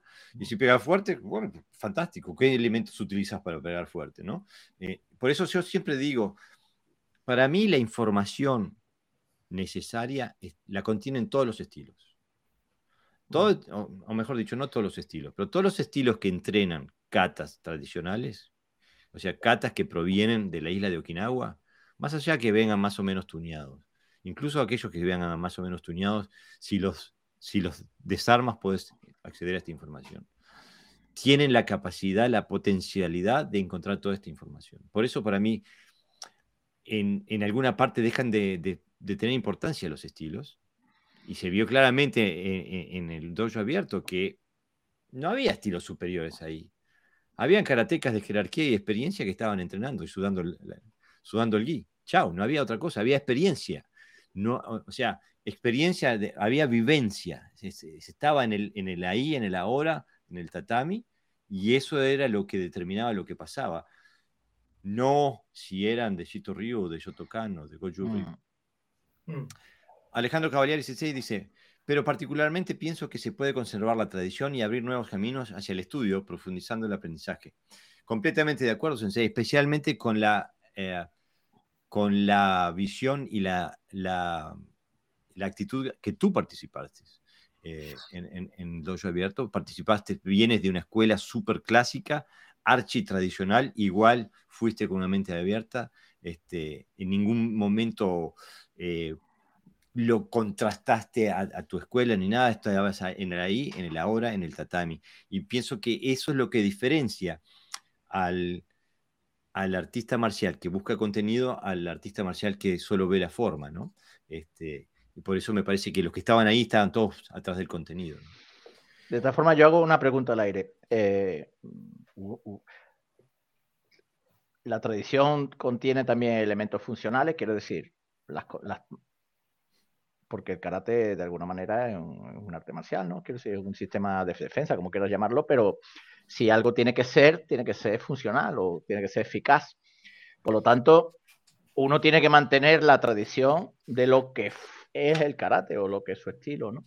Entonces, en ese aspecto no hay ningún problema. El problema es cuando el concepto de tradición se, se sobrepone, digamos, se ha comido, como se suele decir aquí, a lo que es la tradición real, que yo creo que, no es incompatible, como dice Alejandro, no es incompatible. O sea, eh, eh, yo hago Shitoryu, por ejemplo, y cualquiera que me vea a mí hacer kata, me ve haciendo Shitoryu. Mm. Yo no hago cosas extrañas.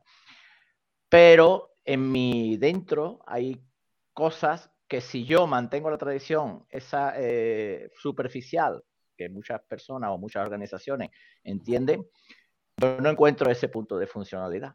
Entonces no tengo más remedio, no que romper con la tradición, sino que romper con ese concepto de tradición. A eso me refiero un poquito. Claro, y eh, por eso estamos aquí hoy hablando, y estuve hace dos semanas durante, eh, visitando dojos en Sudamérica hablando de karate funcional, que en realidad es una redundancia estúpida, es como decir agua mojada.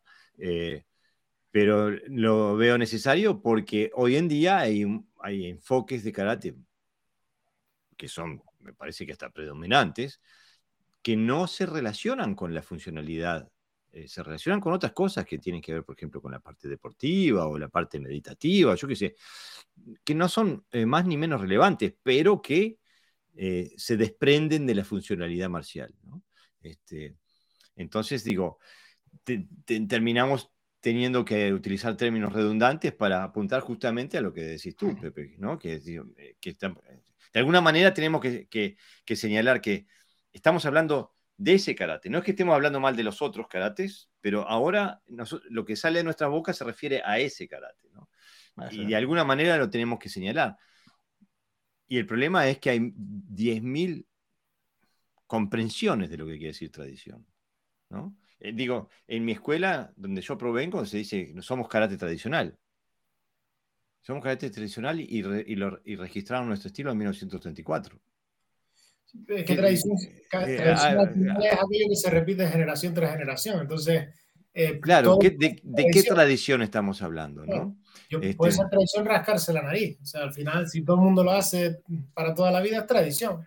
claro. Por eso, para mí, nosotros en realidad somos karate moderno. Y no, y, no me avergüenzo de decirlo. Eh, digo, simplemente digo, tenemos una concepción, una concepción del karate que, que no solamente es okinawense, trae partes, elementos del Koryu japonés y del eh, Yoshinryu Jiu-Jitsu japonés. O sea, por eso digo que es tradición. tenemos no tenemos para un episodio, tenemos para 100 episodios de podcast para discutir este tema. Claro, pero sí, sí, no sabemos que es tradicional o no. Sí, hay elementos que contiene que una cosa sea tradicional. Uno es el tiempo, por ejemplo, ¿no? Otra es la razón de ser de esa tradición y la función va incluida. O sea, si un, yo, yo, si alguien me dice que el karate que hace no es funcional, sino que es kata, que hacía tal maestro, tal cual, yo no lo encuadro dentro de lo que sería un karate tradicional, porque se ha alejado del origen. Entonces, ¿por qué? Porque es como decir, eh, tengo fuego, pero quema el fuego, claro que quema. Es que, es que cuidado con el fuego que quema. Es que es, lo decimos un poco por respeto, ¿no? Pero ya se sobreentiende de que, de que lo contiene, de que contiene el calor, ¿no? Entonces, si, si una persona eh, eh, se sale de alguno de los elementos que, se puede entender como una tradición marcial, evidentemente estamos hablando de otra cosa. Mira, eh, Marcelo Salazar se escribe, seminario, definición, conjunto de actividades que realizan en común especialistas y alumnos y que tiene la finalidad de investigación o la práctica de alguna disciplina. A veces pensamos tanto en el ego que tiene el otro que buscamos una palabra que no, no haga sentir mal al otro. Para la mentalidad de Argentina estuvo muy bien elegir el término dojo abierto. Sí, yo creo que, mm, que Ariel Sensei tiene el dedo sobre el pulso, sobre la yugular del karate eh, por lo menos bonaerense, y, y, logra llevar eh, una verdad este, a oídos que quizás en algún momento pudieran haber estado cerrados, si se hubiera formulado de otra manera. No, no sé qué te parece a, ti, Ariel. Sí, mira, los estaba escuchando atentamente y a veces en el, digo, el estilo qué es, ¿Qué, ¿qué es lo que define el estilo? El, el estilo está definido por lo que no se hace. ¿Sí? Eso es lo que va definiendo el estilo. Y yo creo que la riqueza de, estilos es altamente positiva, porque es lo que le permite a ustedes, como si se quiere, representantes de un karate moderno o en evolución, también eh, tener material a mano. Y por otro lado, yo creo que hay algo clave que a veces, para mi entender, se puede malinterpretar del otro lado, porque el que escucha dice, bueno, pero esto le están dando con un caño a los estilos, están diciendo que los estilos no sirven. No. Y no es. bueno, pero yo por eso lo quiero subrayar, ah. Porque se puede ir para ese lado. Mm. Porque es muy probable que ustedes dentro de X cantidad de años vayan definiendo también un estilo, porque es la en, en, el caso de, Jorge, a quien más conozco, es el que está eh, eh, investigando y pensando todo el tiempo en el karate, en la funcionalidad. Y bueno, eso en algún momento, como así devino el, el Shitoryu, el Kyodokan, digo, va a devenir posiblemente en un estilo también. Y va a haber otro, Jorge Garibaldi, filósofo. Yo decir, esa es una cagada, va a decir. Entonces me parece que, digo, es importante destacar que ustedes no piensan que los estilos no sirven, que sí. Al contrario. Por eso, justamente, eh, muy, muy puntual tu comentario, ¿eh? porque lo que estamos en realidad diciendo hmm. es que todos los estilos sirven. lo que no sirve es decir, mi estilo es mejor que el tuyo. es decir, es que todos los estilos son simplemente una metodología para llegar al mismo lugar. Que encontró una persona, ¿sí? en su desarrollo personal, lo que a él le servía para hacer su carácter funcional, si se quiere. Además, todos los estilos parten de alguien que fue por su cuenta. Por eso lo que le dio la gana, me refiero. O sea, no, no parten de una línea anterior. O sea, cuando empieza el estilo, empieza porque alguien dice, no, yo voy a hacer esto como a mí me.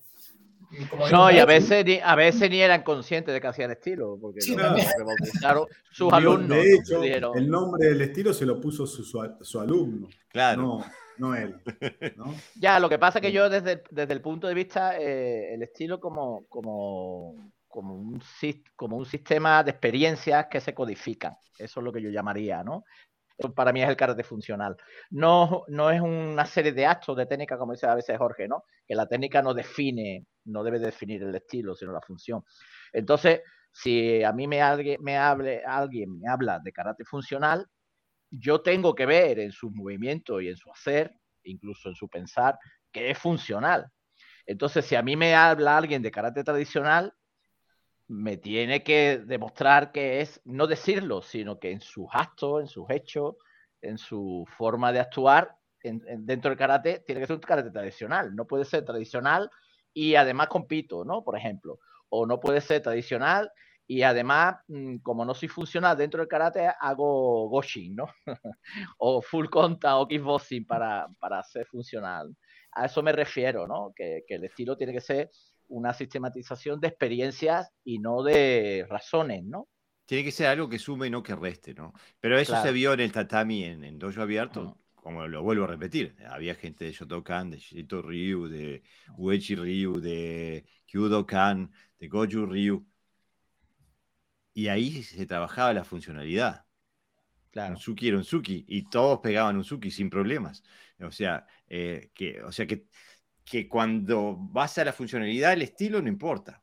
O sea, mm. el estilo es, o como dice Ariel, lo que no haces eh, o, la manera en que llegás al, mismo Suki que tiene el otro. Eh, después tendrás algunas variaciones, ¿no? De que, si rotás más o menos. Lo que importa es transmitir energía cuando golpeas, tenés, tenés percusión, energía percusiva en tu técnica sí, la tenés, o no, no la tenés. Y, tanto, tanto Goju Ryu como Wechi Ryu como Kyudokan, todos la tenían. Entonces, eh, no podemos hablar de superioridad de estilos, porque todos ahí pegaban.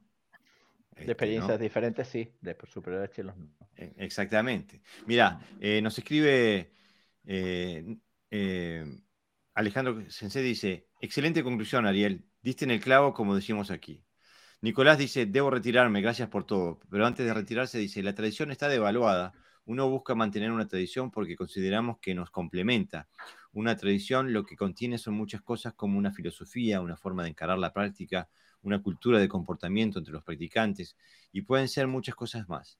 Esa tradición es lo que uno busca mantener, quizás no tanto en el tema de la técnica que puede que sea similar de una a otra escuela. También estoy de acuerdo.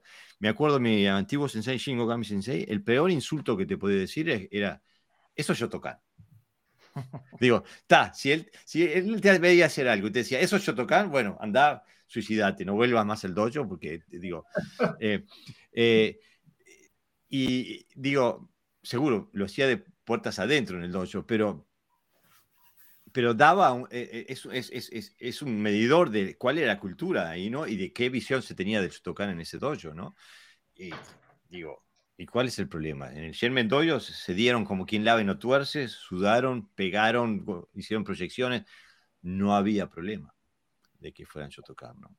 Este, Alejandro Caballero dice, dice, bueno, justamente Sensei José, usted sabe que el Seito Shitoryu contiene ese carácter funcional. Por eso es lo que Ken Wamabuni buscó siempre, encontrar el contenido, no buscar hacer lo, mismo siempre. Bueno, estamos hablando de un monstruo de la historia del karate, ¿no? Como Ken Wamabuni, que eh, después en...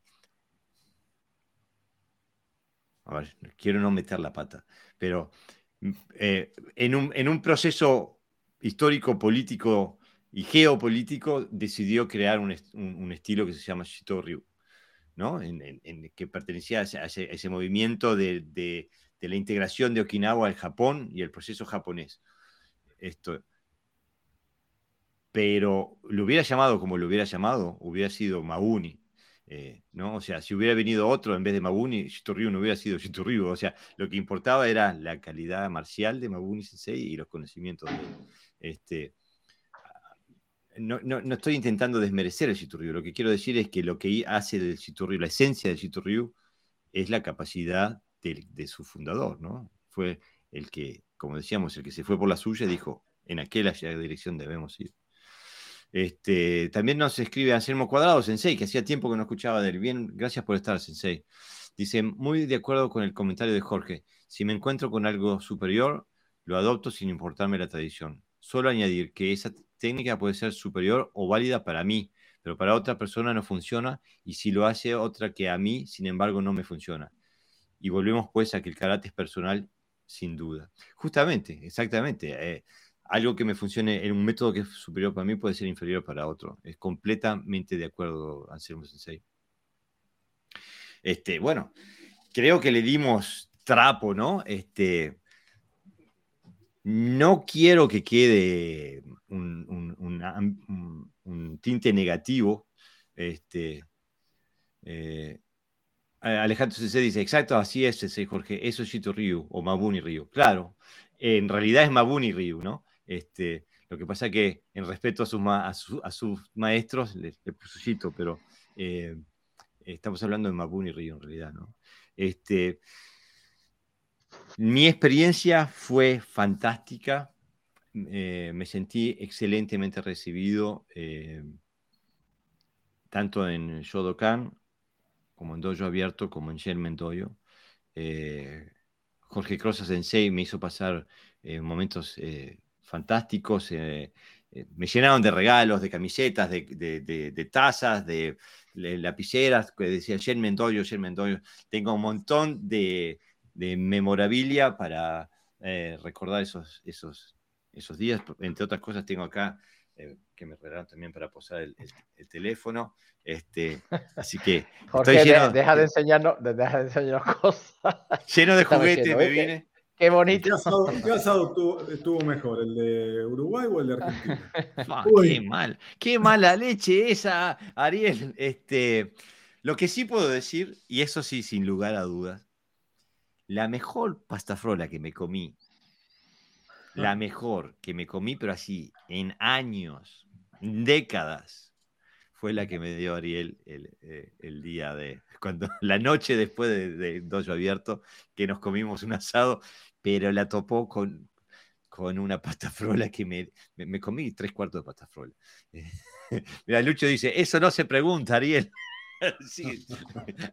Es como.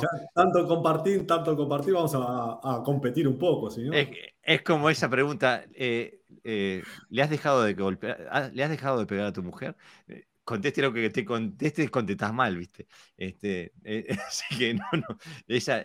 el, asado no se toca en, en ninguna de las dos orillas del Río de la Plata. es peor que el fútbol. el asado, el fútbol y Gardel. ¿El Tanat o el Malbec?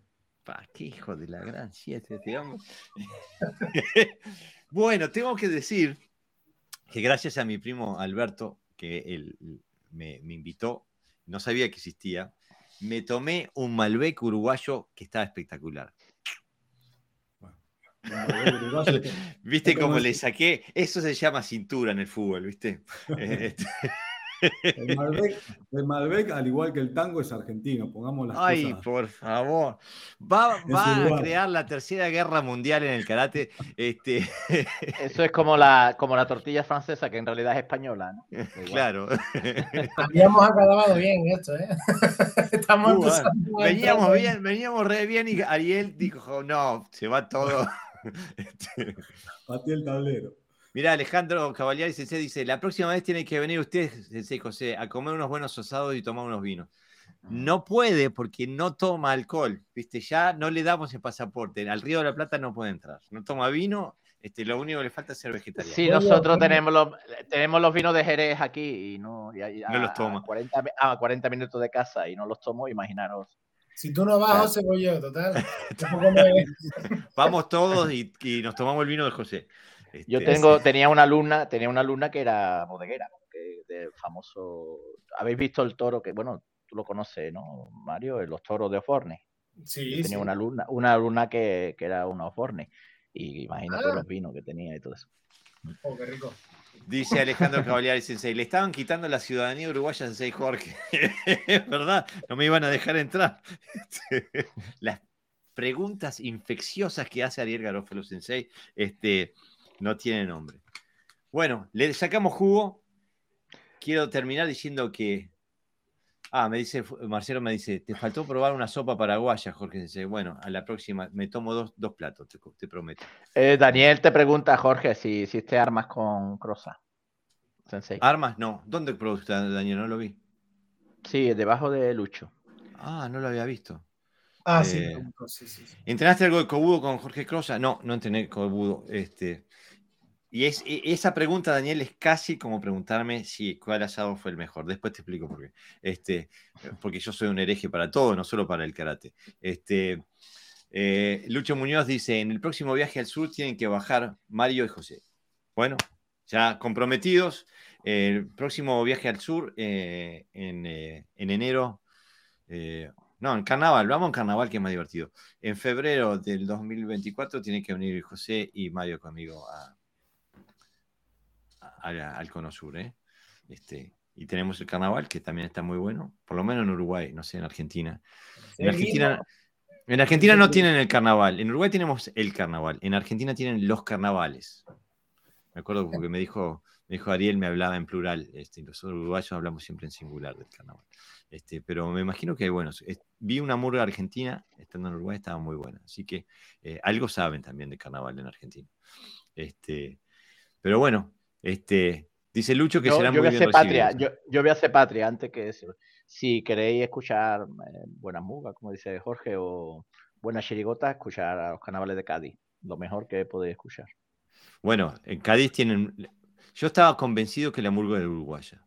Convencido. En Cádiz. Canarias, en Canarias hay murgas también, ¿eh? Me imagino que las. El origen creo que es gaditano. me imagino que las murgas que tenemos en Uruguay son canarias porque a Montevideo la fundaron con un montón de, familias canarias. Incluso al día de hoy, cuando decimos... Eso a lo mejor le llaman murga, no sé. Claro, y en Uruguay, cuando habla, en Uruguay está lleno de canarios. Todos aquellos que no viven en Montevideo son canarios en Uruguay. Este, así que, este, bueno, se lucho que serán muy bien recibidos. Les aseguro que si les van a poner un chichi de 50 kilos en la mano, le van a decir, tenés que hacer así. Este, este, como me a mí, este, dice, Santiago, déjalo contento, nosotros sabemos la verdad. Vino de cada y sí, islote acertado, José. Mirá, Lucho eh, se ve que sabe de murga. Este, bueno, hasta la próxima. Tenemos que decidir el tema. Este, me propusieron, estando en, en Abierto, me propusieron que hiciera eh, un podcast, un episodio sobre el para karate Así que me pongo en marcha para, tratar el tema, contactar eh, los sensei que me dieron contacto para hablar sobre el tema. Me parece que es un tema interesantísimo que no hemos tocado. No lo prometo para la semana que viene, pero sí prometo que estoy en marcha para, eh, para, para que se haga realidad. También quiero traer este, a Cecilia Salbucci Sensei la quiero traer el podcast, estoy eh, luchando por, traerla, este, que es una sensei del eh, Ryu que tiene un, canal de YouTube excelente con material técnico. Este, y bueno, y también una noticia que la, llegué a hablar con Pepe, no la llegué a hablar con Mario, pero eh, estamos planeando para octubre una, un, un, seminario, un, encuentro. Un, este. Eh, un gashuku, sí, un encuentro de karate eh, funcional. Y estamos hablando con Ariel Sensei de capaz, si le interesa la idea, de hacerlo en el marco de un dojo abierto. Volver a utilizar la idea del dojo abierto y hacer que Mokuso esté presente en octubre del 2023 en Sevilla. Así que sería, eh, eso, en eso estamos trabajando. ¿eh? Bien, me encanta. Eh, dice Santiago, no importa, Navarro, igual te venís para Uruguay a comer uno de esos asados feos. ¿Cómo que asados feos? Este, me comí un asadazo allá con ustedes, no, no le creas. Pero es, no le haga, es cizaña que mete Ariel, no le mete, no le no, no entres. Parece que soy vegetariano y, y astemio. A Pepe hay que darle pescado. Tofu, tofu para Pepe.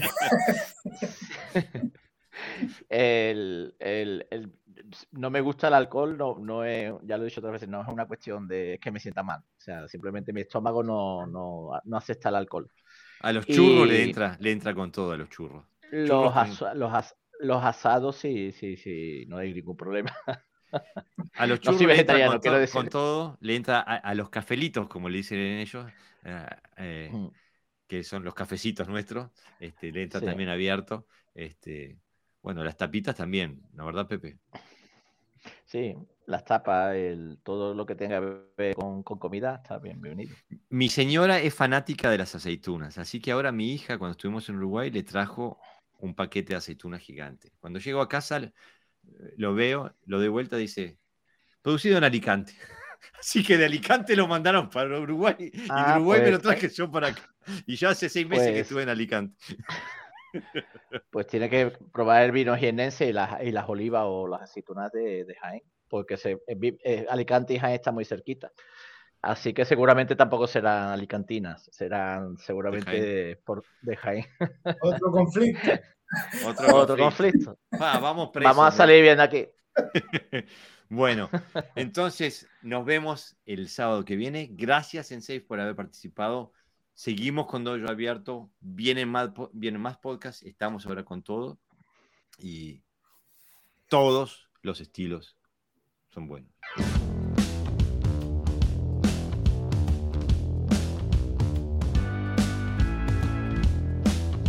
Bueno amigos, eso ha sido todo por hoy. Espero que hayan disfrutado de este episodio. Les cuento que emitimos en vivo todos los sábados a las 23 horas por la página de Facebook de Podcast Toyo y el audio lo publicamos el domingo. Si tienes ganas de participar, estés muy bienvenido a dejar tus comentarios en vivo en la página de Podcast Dojo y los leeremos eh, y los comentaremos en vivo todos los sábados a las 23 horas. Como siempre nos puedes escuchar en las plataformas de podcast, así como iTunes o Spotify o Google Podcast, etcétera, etcétera. Y también nos puedes escuchar en la página de mocuso.ar. Sin más, nos vemos la próxima semana.